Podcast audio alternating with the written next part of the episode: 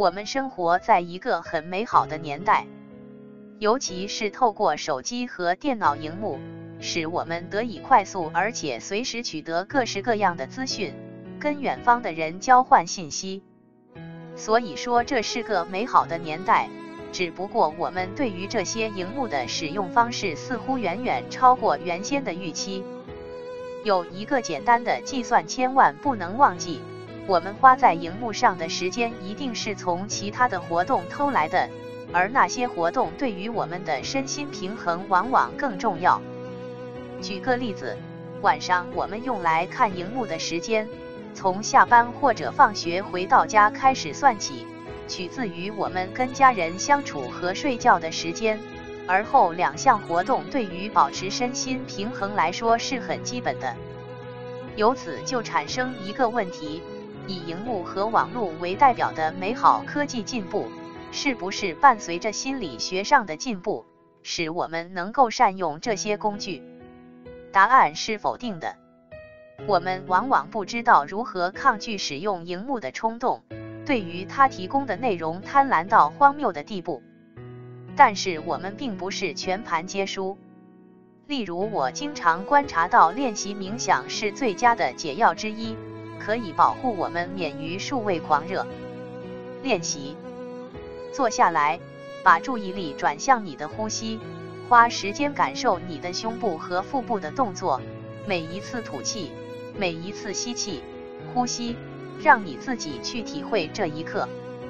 现在，问你自己这个问题：每次碰到需要等候的时刻，例如约会时提早抵达，在工作中暂停休息，或者正在等火车或公车，你的直接反应是什么？是不是从口袋里掏出手机，随便浏览新闻或发个简讯，玩个游戏？说真的，在这种时候。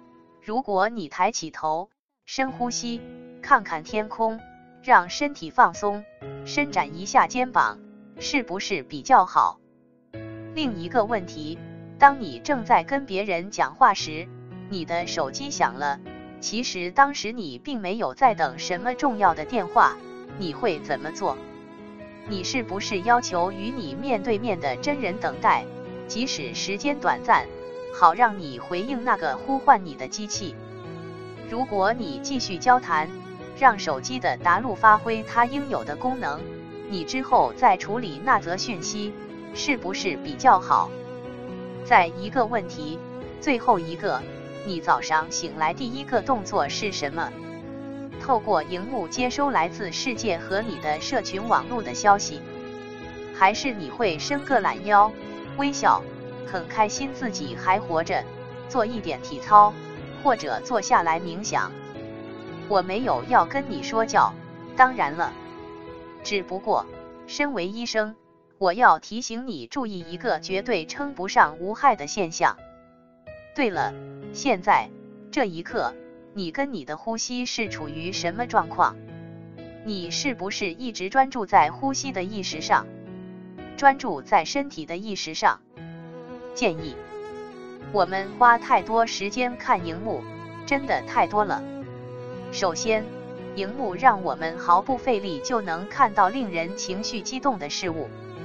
其次，我们严重受到一些大企业的操控，这些大企业将荧幕和荧幕播送的内容商业化，因为抓住我们的注意力就可以赚到很多钱。